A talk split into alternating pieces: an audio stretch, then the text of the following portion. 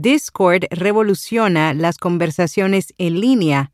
Octave Audio lanza una solución escalable de podcasting y cómo grabar un podcast con Zoom y el MV7.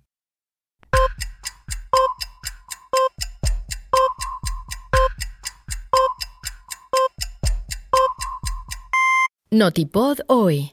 Un resumen diario de las tendencias del podcasting. Discord revoluciona las conversaciones en línea con foros. El servicio de mensajería social anunció los canales de foro, un espacio dedicado para tener conversaciones sin la preocupación de un feed de chat de ritmo rápido. Estos estarán justo debajo de los canales habituales de Discord.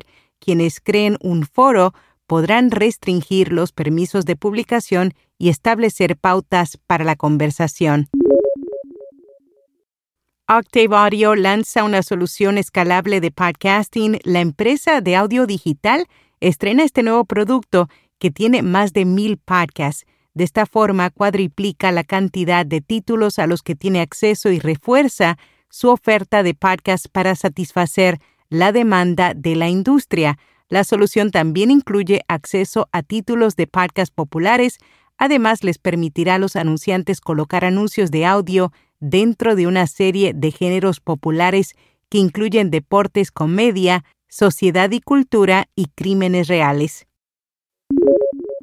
¿Cómo grabar un podcast con Zoom y el MV7? El MV7 es el primer micrófono certificado por la popular plataforma de videoconferencias.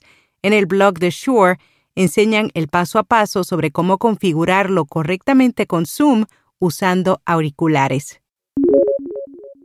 Un informe de Bloomberg reveló que algunas redes de podcast están adquiriendo oyentes a través de anuncios en juegos móviles que desencadenan descargas automáticas. La forma en la que funciona es que cada vez que un jugador toque alguno de los anuncios fugaces en el juego, un episodio de podcast comenzará a descargarse automáticamente en su dispositivo. De esta manera, la compañía de podcast puede reclamar al jugador como un nuevo oyente de su programa y agregar otra descarga a su cuenta general. Si bien la práctica permite que las redes acumulen descargas rápidamente aprovechando una fuente de usuarios hiperactivos de videojuegos, la cuestión es que probablemente no escuche el episodio en ningún momento o no lo escuche lo suficiente para ser contado como una descarga.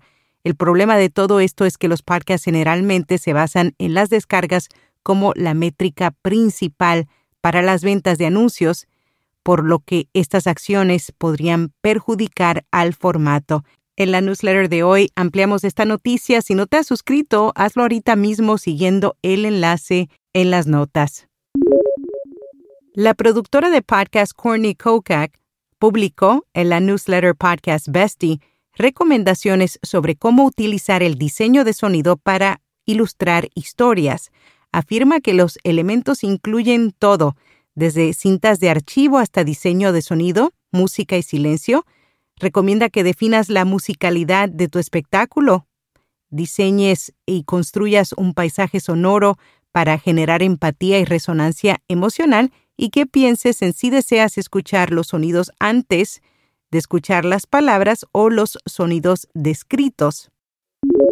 La industria del podcasting en México ha agarrado fuerza con el paso de los años.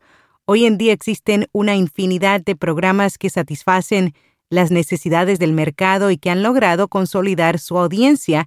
El diario El Milenio identifica los más exitosos. En Podcast recomendado La Cresta y la Ostra, Carolina Sanín explora exhaustiva y apasionadamente a través de conversaciones con sus mejores amigos los temas de la venganza, la amistad y el amor. Disponible solo en Podimo. Y hasta aquí, no tipo doy. Este sábado te esperamos en Twitter Spaces. Comenzamos de nuevo la ronda de cafecito podcastero, esta vez con José C. Cortizo, cofundador de Mumbler autor de Psycho Growth. Acompáñanos a las 10 de la hora del este, 10 de la mañana en Miami. Para detalles síguenos en Twitter bajo Vía Podcast y ahí verás el enlace donde podrás crear un recordatorio para esta cita que ocurre todos los sábados por las próximas tres semanas. Hasta mañana.